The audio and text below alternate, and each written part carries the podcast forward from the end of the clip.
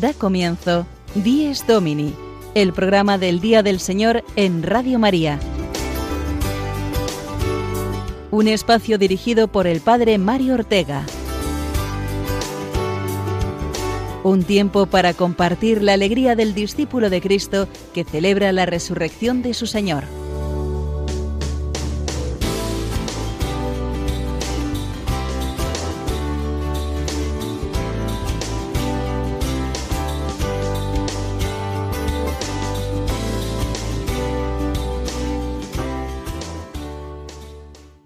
Buenos días, queridos y fieles oyentes de este espacio del Día del Señor. Un domingo más, el primero, recién comenzado el mes de septiembre, nos volvemos a unir a través de las ondas de Radio María para celebrar la Pascua semanal del cristiano, el día que debe dar el tono espiritual centrado en la resurrección de Cristo a toda nuestra semana. Y para ayudarnos a ello, estamos aquí listos y compartir oraciones, canciones, reflexiones y testimonios con los que empezar con buen pie este domingo, que ya es el vigésimo tercero del tiempo ordinario.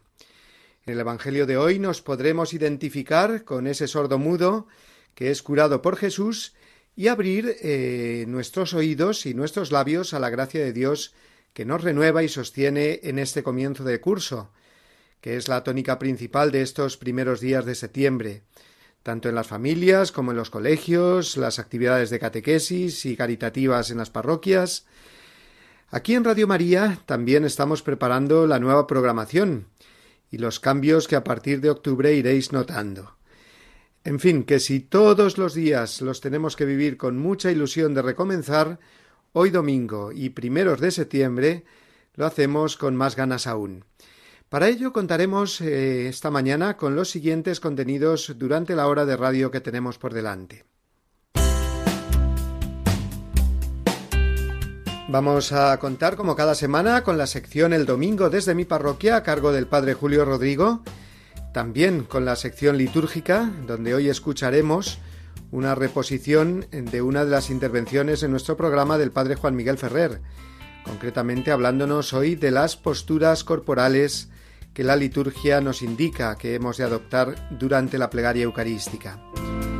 Y después escucharemos la voz del Papa Francisco en la catequesis del pasado miércoles, interesantísima, porque está comentando durante estas últimas semanas la carta de San Pablo a los Gálatas, y con ella un tema clave de nuestra vida cristiana, como es el de la relación entre la fe y el cumplimiento de los mandamientos. Finalmente recordaremos a los santos que celebraremos esta semana que hoy comenzamos. Pero lo primero de todo, escuchemos el Evangelio que nos ofrece hoy, 5 de septiembre de 2021, vigésimo tercer domingo del tiempo ordinario. Evangelio según San Marcos, capítulo 7, versículos del 31 al 37. En aquel tiempo dejó Jesús el territorio de Tiro, pasó por Sidón, camino del lago de Galilea, atravesando la Decápolis, y le presentaron un sordo que además apenas podía hablar, y le piden que le imponga las manos. Él, apartándolo de la gente a un lado, le metió los dedos en los oídos y con la saliva le tocó la lengua. Y mirando al cielo, suspiró y le dijo, Efetá, esto es, ábrete.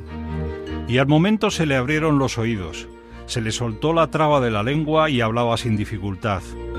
Él les mandó que no lo dijeran a nadie, pero cuanto más se lo mandaba, con más insistencia lo proclamaban ellos. Y en el colmo del asombro decían, Todo lo ha hecho bien, hace oír a los sordos y hablar a los mudos.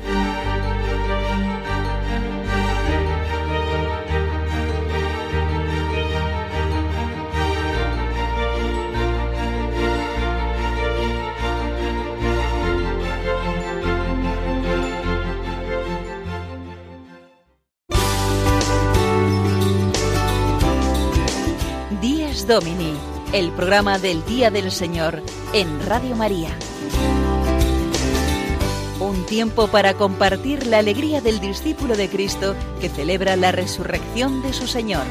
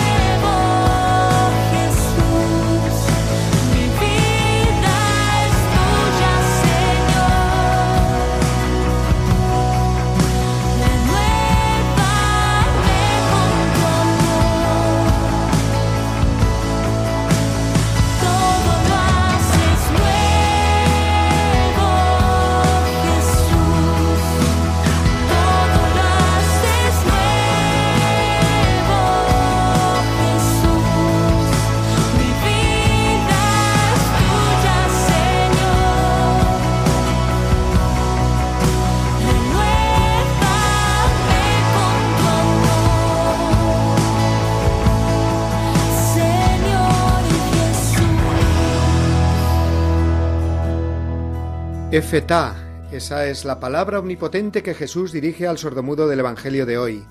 Ábrete significa, y va dirigida a esos oídos y a esos labios que estaban cerrados e impedían a este hombre la comunicación normal con el mundo. Además de su palabra, cada gesto de Jesús en este milagro es importante para nosotros, porque nos ofrece la posibilidad de comprobar su amor personal hacia cada individuo concreto. Primero, que son los amigos del sordomudo los que lo presentan a Jesús y le piden que le imponga sus manos. Qué importante es la oración de intercesión. Pedir a Dios que toque a las personas por quienes rezamos, presentarlas al Señor para que las cure y las salve. Cuando nos quejamos de que muchas personas están alejadas de Dios, antes deberíamos preguntarnos cuánto rezamos por ellas y cuánto nos esforzamos por presentarlas a Jesús en la medida que podamos. En segundo lugar, que el enfermo se deje tocar por Jesús.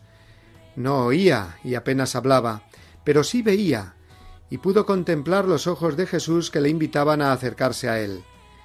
Vio también cómo Jesús lo llevó aparte, lo separó de la gente. Podía haber desconfiado y haber rechazado al Señor, pero no. Se dejó tocar por él, se puso en sus manos, como en las de un médico, y más que médico, puesto que tuvo que creer en esos momentos que Jesús podía sanarle. Tercero, los gestos con los que Jesús va a acompañar su palabra. Le mete los dedos en los oídos y le toca con la saliva la lengua. Es decir, toca los miembros enfermos del cuerpo. Pone el dedo en la llaga, podríamos decir. A nosotros cuánto nos cuesta que el Señor toque nuestras heridas más profundas, ¿verdad? descubra nuestros puntos débiles, nuestros pecados más vergonzantes o nuestros vicios más arraigados. Preferiríamos que nos curara más a distancia, sin bajar mucho a detalles, ¿verdad? Como cuando decimos confesarnos directamente con Dios y no acudimos al confesionario, donde se desciende a la confesión concreta, humana y sacramental de los pecados. Y en cuarto lugar, por fin, la palabra. Efeta, ábrete, Abríos oídos para escuchar la voz de Dios y el grito de los hermanos. Abríos labios para alabar a Dios y dar una palabra de consuelo y esperanza a los hermanos. Abrirse, sí. Ser cristiano es abrirse a Dios y al prójimo, no permanecer cerrado a la acción de Dios, superar todo obstáculo que me cierre a mí mismo. Y dejarse abrir por el Señor, ojo que no es fácil. Lo decimos muchas veces de boquilla, pero luego seguimos muy cerrados a su gracia. Abrir de par en par las puertas a Cristo, gritaba con voz enérgica San Juan Pablo II. El domingo es un día para abrirse, para abandonar la cerrazón de la pereza, la desidia, la tristeza o el miedo, abrirse a la alabanza del Creador, a la liturgia eucarística de la misa, a la caridad con el necesitado, al amor en familia y a la fraternidad con todos. Vamos a abrir ahora también nuestros micrófonos, en este caso, al padre Julio Rodrigo, y escuchar con oídos atentos su anécdota edificante que nos ofrece cada domingo.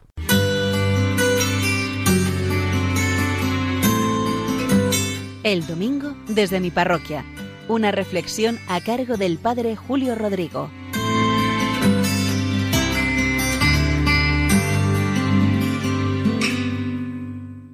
Muy buenos días y muy buen domingo a todos, a todos los que están escuchando este precioso programa del Día del Señor, Dies Domini.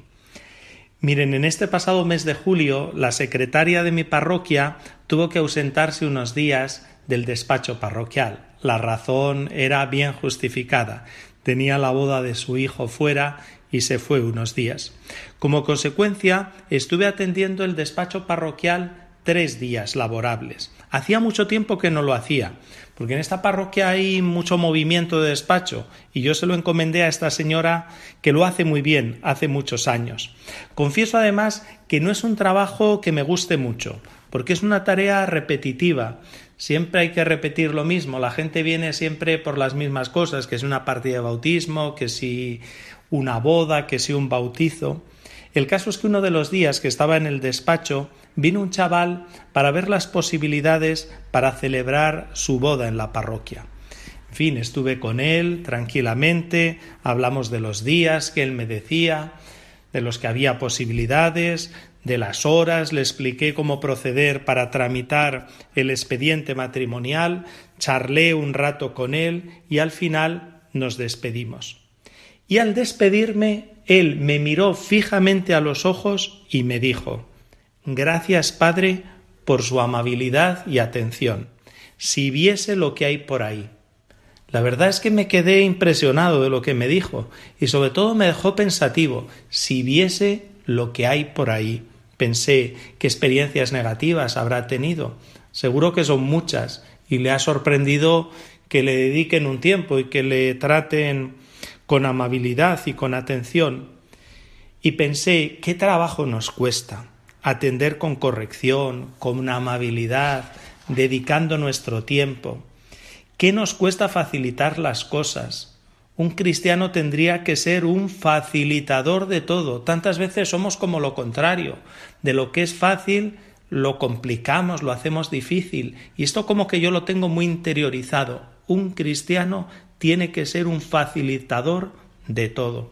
Cristo nos dijo que no había venido a ser servido, sino a servir.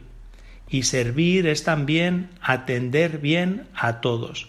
Da igual que sea en un despacho parroquial, como esta experiencia mía que yo les cuento, que uno esté en una oficina, que uno esté en una tienda, que uno esté en un aula, donde esté, siempre tratamos con muchas gentes y atenderles bien, atenderles con cariño, con dedicación, con amabilidad, con paciencia.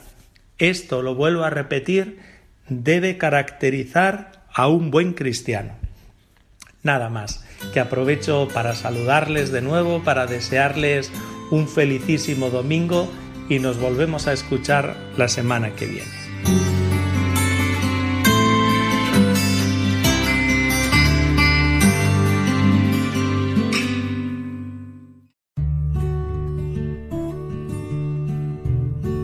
Toda la vida del hombre y todo su tiempo deben ser vividos como alabanza y agradecimiento al Creador. Pero la relación del hombre con Dios necesita también momentos de oración explícita, en los que dicha relación se convierte en diálogo intenso, que implica todas las dimensiones de la persona. El día del Señor es, por excelencia, el día de esta relación, en la que el hombre eleva a Dios su canto, haciéndose voz de toda la creación. De la exhortación Dies Domini de San Juan Pablo II.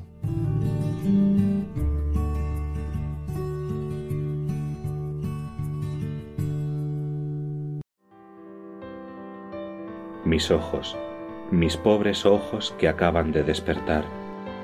Los hiciste para ver, no sólo para llorar.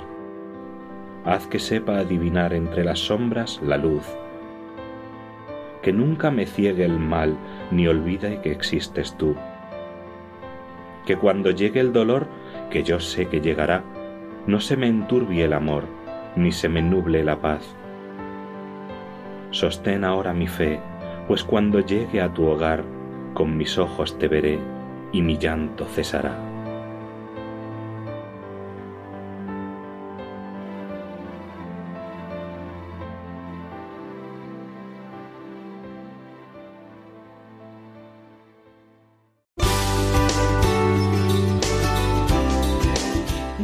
Domini, el programa del Día del Señor en Radio María un tiempo para compartir la alegría del discípulo de Cristo que celebra la resurrección de su Señor.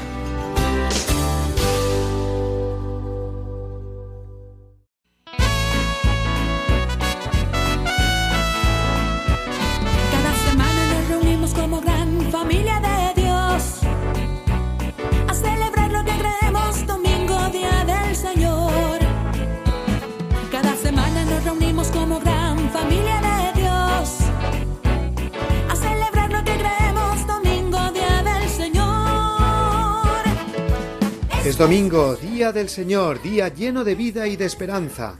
La esperanza que nos trae Cristo Jesús y que nos comunica la Iglesia. Esta semana un oyente amablemente nos pedía en un correo electrónico que recordáramos más el significado de las distintas partes de la misa, precisamente para que vivamos mejor esa Eucaristía dominical que a lo largo del día de hoy podamos participar en ella. A lo largo de los eh, cinco años de la presente edición de Dies Domini hemos contado con secciones litúrgicas para ello. Al principio, si recordáis, fue el padre Juan Miguel Ferrer, experto liturgista, uno de nuestros colaboradores, y después el diácono madrileño Eduardo Crespo. Por eso aprovecharemos la petición de este oyente para reponer alguna de aquellas secciones litúrgicas en las que el padre Ferrer nos ofrecía esta formación de una manera muy práctica. Concretamente vamos a hablar hoy de la plegaria eucarística, que, recordémoslo, es la parte central de la misa, donde se contiene el momento de la consagración del pan y del vino.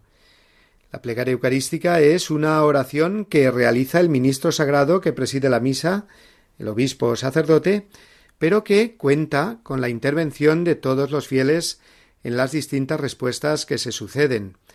Por ejemplo, la plegaria eucarística es precedida por una parte que se denomina prefacio, que se inicia con un diálogo entre el sacerdote y los fieles, cuando dice El Señor esté con vosotros, eh, levantemos el corazón, demos gracias al Señor nuestro Dios. Toda esa oración hasta el santo es conocido como prefacio. Y a continuación es cuando viene propiamente la plegaria eucarística. Hay varios modelos de esta plegaria, hasta cuatro son las principales. La primera, el canon romano. La segunda eh, sea seguramente la más conocida porque es la que más se usa, la que comienza Santo eres en verdad, Señor, fuente de toda santidad, ¿no? Y entonces es cuando nos ponemos de rodillas. Pero además existen eh, otras plegarias, además de las cuatro principales, digo, otras eh, que son conocidas como las plegarias quintas, que se suelen usar en celebraciones concretas, por ejemplo, la plegaria para la reconciliación o la de las misas con los niños, etc. La plegaria eucarística va dirigida siempre a Dios Padre y tiene como parte central, como hemos dicho, las palabras de la consagración del cuerpo y de la sangre del Señor. Después continuará con los diversos acuérdate. Acuérdate, Señor, de tu iglesia extendida por toda la tierra, y ahí se mencionan expresamente al Papa y al obispo diocesano. Acuérdate de tus hijos aquí reunidos, y también el acuérdate de los que han muerto con la esperanza de la resurrección, es decir, la oración por los difuntos que vienen ahí nombrados si se aplica la misa por alguno concretamente. La plegaria eucarística concluye con la doxología, que es cuando el sacerdote eleva la patena y el cáliz, ofreciendo a Cristo, por él, con él y en él, a Dios Padre Omnipotente en la unidad del Espíritu Santo. Bien, pues esta es la plegaria eucarística, desde el prefacio hasta el comienzo del Padre Nuestro, que será ya la introducción al rito de la comunión. Eh, me he enrollado un poco, disculpad, porque lo que os había prometido es la explicación del padre Juan Miguel Ferrer, concretamente de las posturas corporales que adoptamos a lo largo de la plegaria eucarística. Y eso es lo que vamos a escuchar a continuación.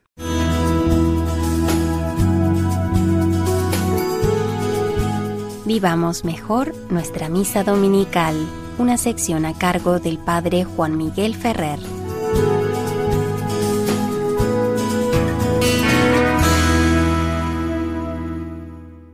Un saludo muy cordial amigos de Radio María.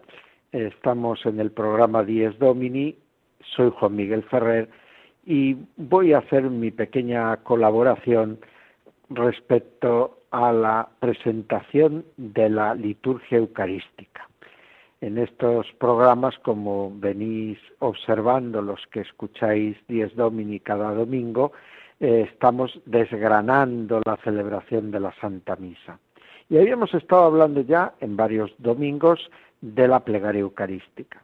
Lo habíamos hecho desde la perspectiva de la plegaria eucarística como contenidos teológicos, como estructura celebrativa. Hoy vamos a hablar más bien de lo que es la plegaria eucarística en cuanto a las posturas corporales y su significado por parte de los fieles y del sacerdote. La plegaria eucarística comienza con el diálogo.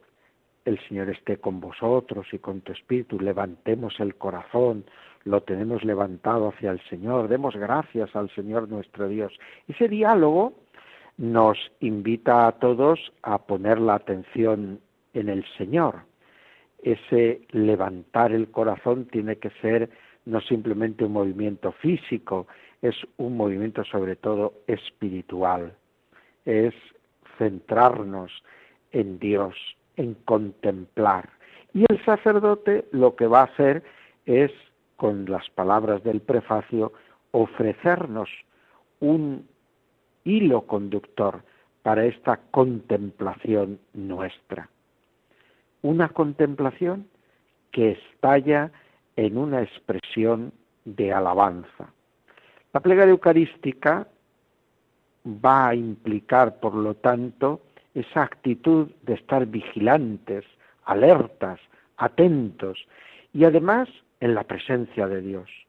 Por eso las posturas de la asamblea litúrgica durante la plegaria eucarística son fundamentalmente estar de pie, que expresa ese respeto, esa atención, esa escucha a lo que se nos está diciendo, y luego la postura de rodillas, que es la que adoptamos en el momento en que el sacerdote extiende las manos sobre el pan y el vino para invocar la presencia del Espíritu Santo, lo que se llama la epíclesis antes de la consagración.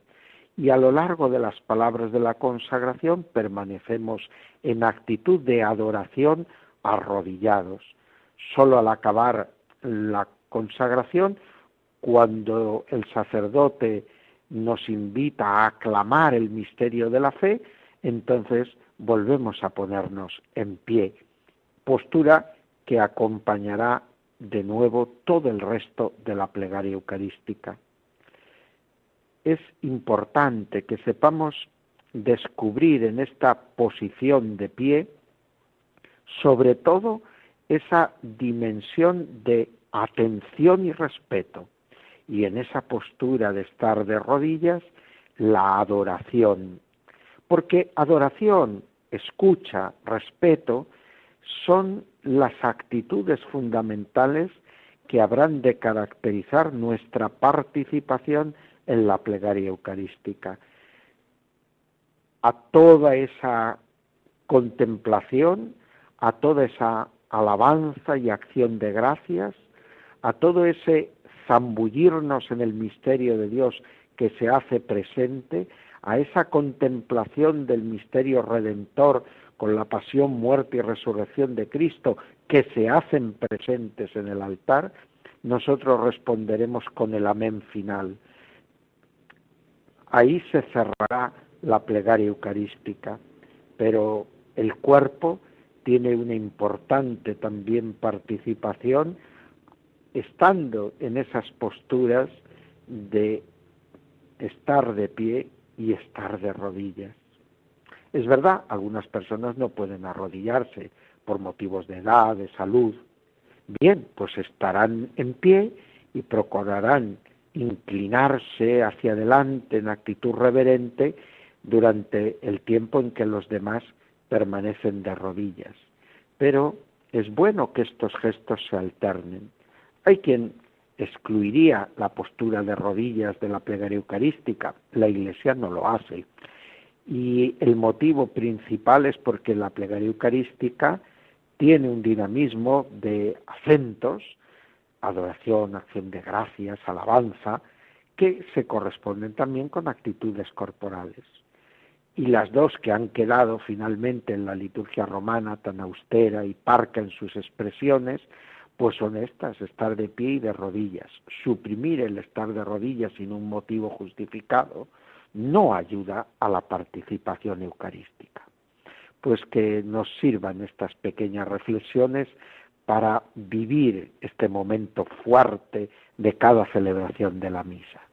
Hasta pronto, queridos amigos oyentes de Radio María.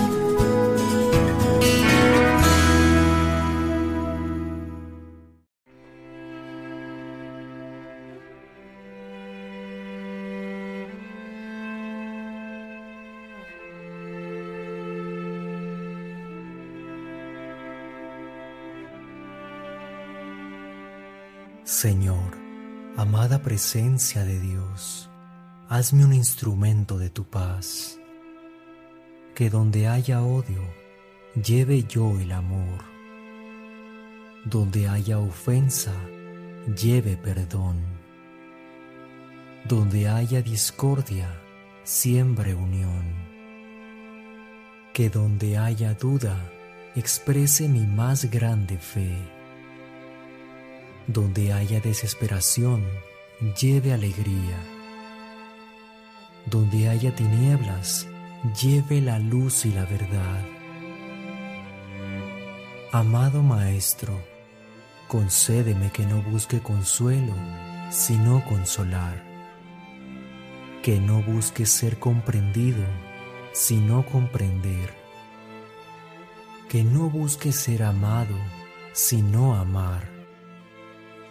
Porque dando lo mejor de mí es como recibo de tu infinita abundancia. Porque perdonando es como soy liberado y sabiendo que tu magna presencia y yo somos uno, es como nazco a la comprensión de la vida eterna. Amén.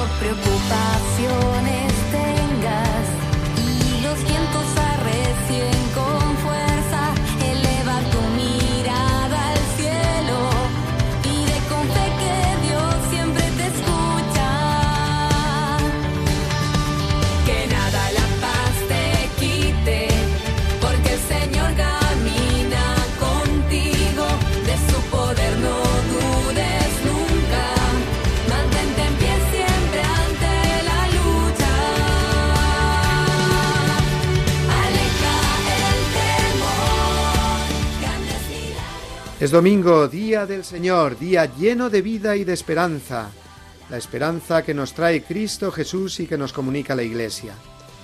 Dentro de la Iglesia, en primer lugar, hemos de escuchar la voz del Papa, que para eso lo sostiene y guía el Espíritu Santo, para confirmarnos en la fe.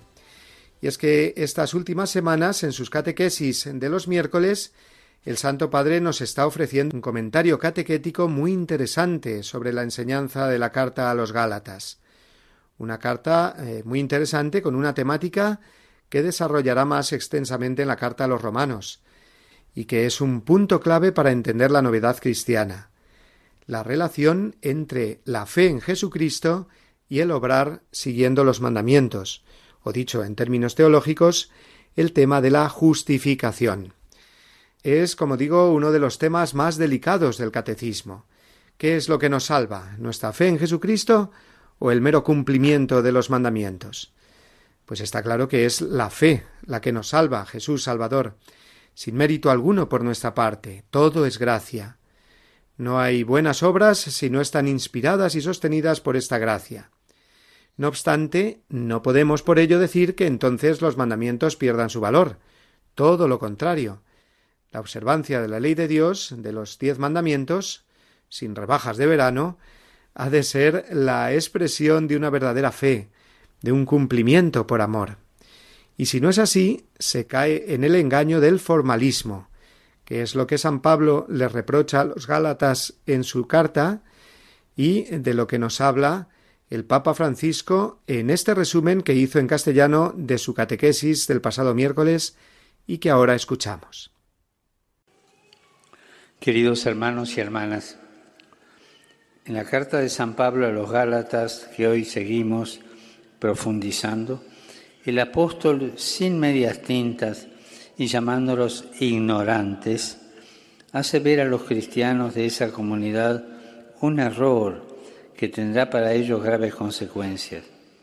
Le pregunta en qué o en quién quieren poner su confianza.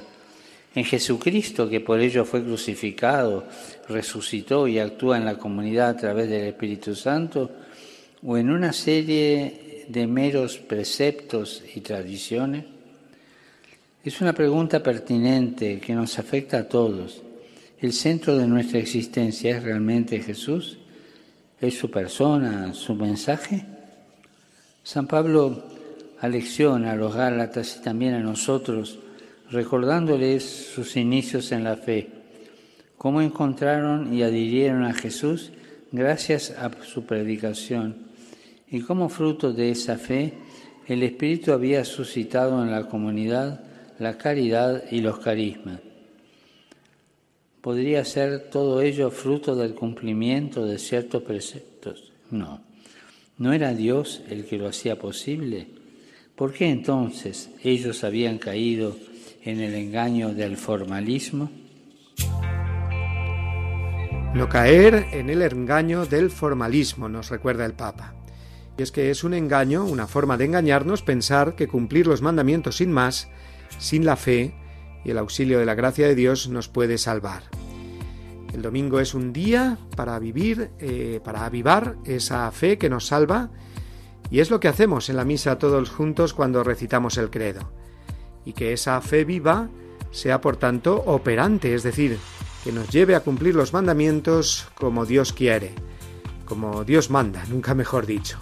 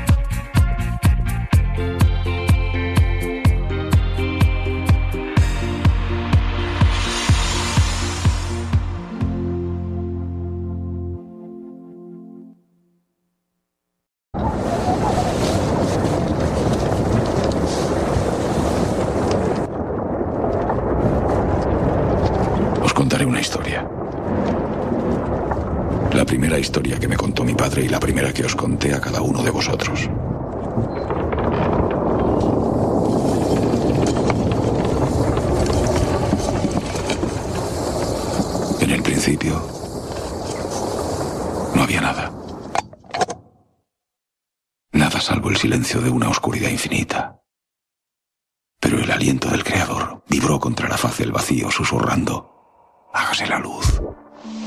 Y la luz se hizo. Y era buena. El primer día.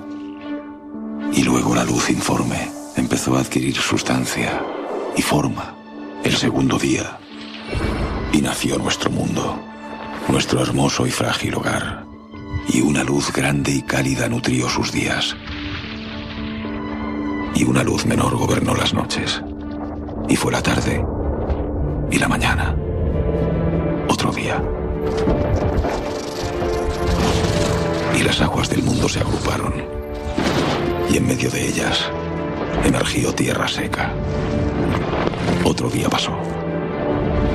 Y la tierra se llenó de todo lo que crece. Un espeso manto verde se extendió por toda la creación.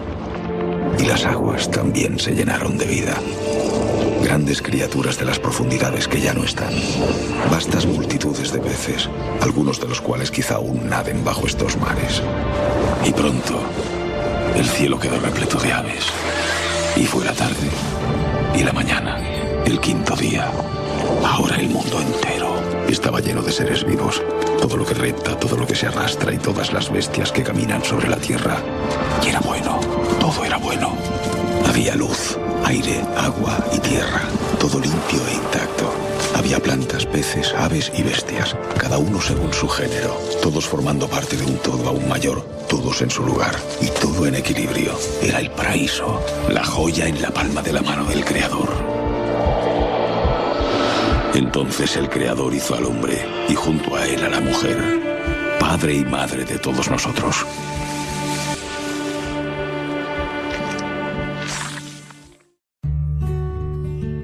La resurrección de Jesucristo de entre los muertos tuvo lugar el primer día después del sábado. Aquel mismo día el resucitado se manifestó a los dos discípulos de Emaús. Ocho días después Jesús se apareció y se hizo reconocer por Tomás. También era domingo, el día de Pentecostés, día del primer anuncio del Evangelio y los primeros bautismos. De la exhortación Dies Domini de San Juan Pablo II.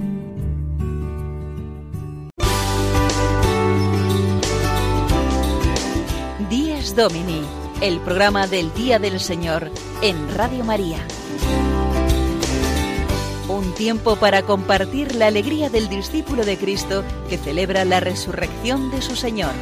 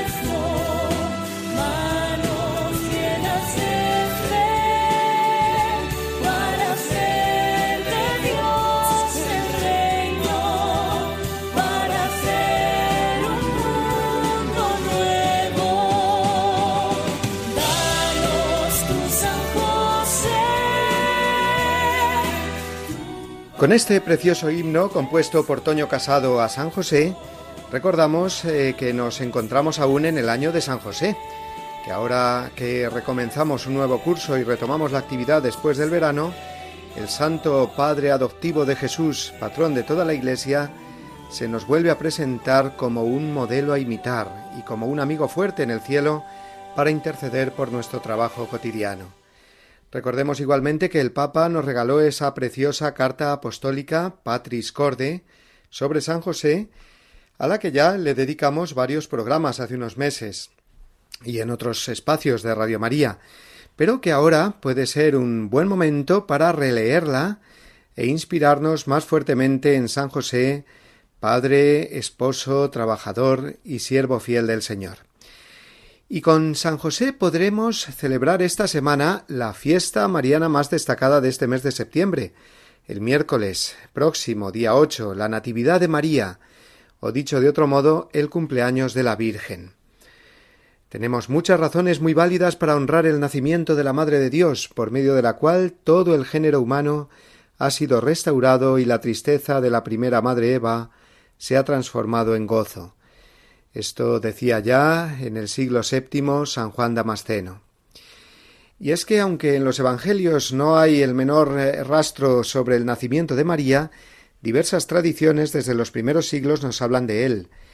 La tradición griega o armenia, por ejemplo, que señala a Nazaret como la cuna de María, mientras que hacia el siglo V existía ya en Jerusalén un santuario mariano situado junto a los restos de la piscina de Bethesda. Allí, bajo la hermosa iglesia románica levantada por los cruzados y que tiene el nombre de la iglesia de Santa Ana, se hallan los restos de una basílica bizantina, que parece haber formado parte de una vivienda en la que se considera eh, que nació y vivió la Virgen. Esta tradición, que sitúa el nacimiento de María en Jerusalén, está fundada en textos apócrifos, como el Protoevangelio de Santiago, que se remonta al siglo II. Sea como fuere, la fiesta de la Natividad de la Santísima Virgen se celebra en Oriente ya desde el siglo V y en Occidente fue introducida hacia el siglo VII. En Roma la fiesta se celebraba con una procesión en la que se recitaban las letanías a la Virgen y que concluía en la Basílica de Santa María la Mayor. Una fiesta, como vemos, muy antigua y celebrada por toda la cristiandad, como no puede ser de otra manera en una casa. El cumpleaños de la madre es celebrado por todos los hijos en un ambiente de alegría y gratitud. ¿Qué le vamos a regalar a María, por lo tanto, en este año para su cumpleaños? Cada uno lo ha de pensar, y lo que decida, la Virgen, como buena madre, lo va a acoger de mil amores, seguro, porque mm, no necesitando ella nada, el regalo que le hagamos va a ser en realidad eh, para bien nuestro. ¿El propósito de rezarle más? Pues ese es un regalo que le encanta, seguro. ¿El de perdonar a ese hermano con el que no me hablo? Pues imaginemos cuánto le agradará la reconciliación de dos hermanos a una madre. Bien, pues para ayudarnos a pensar mejor nuestro obsequio a María por su natividad, Escuchemos esta canción que nos presenta María cuando era niña.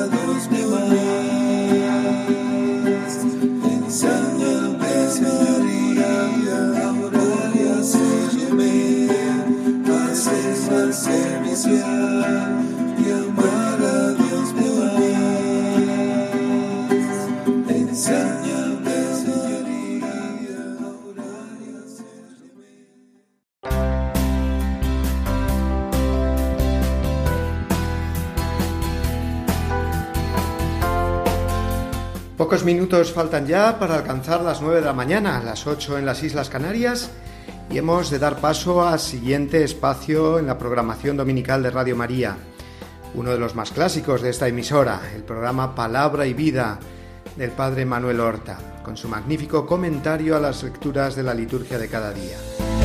Nosotros, por nuestra parte, esta mañana hemos contado con las oraciones, canciones y demás secciones habituales del programa que nos han ayudado, eso espero, a vivir con más fe y alegría esta mañana del Día del Señor.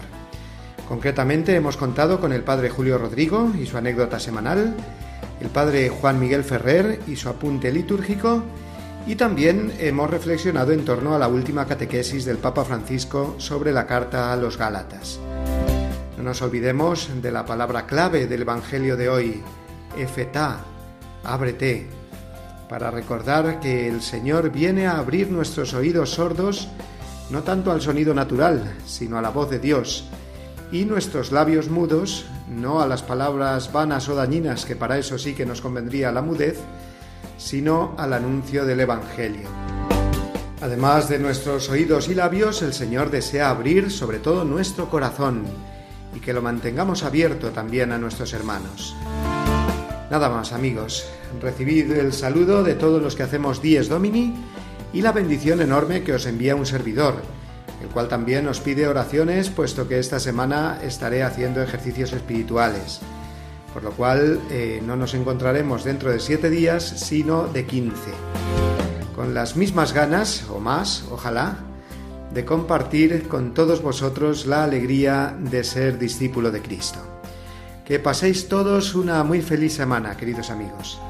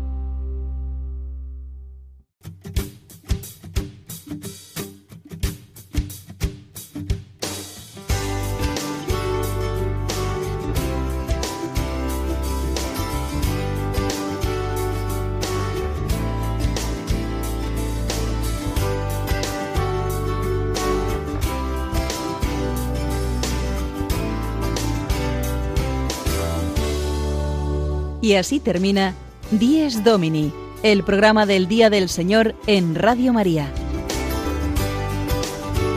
Un espacio dirigido por el Padre Mario Ortega.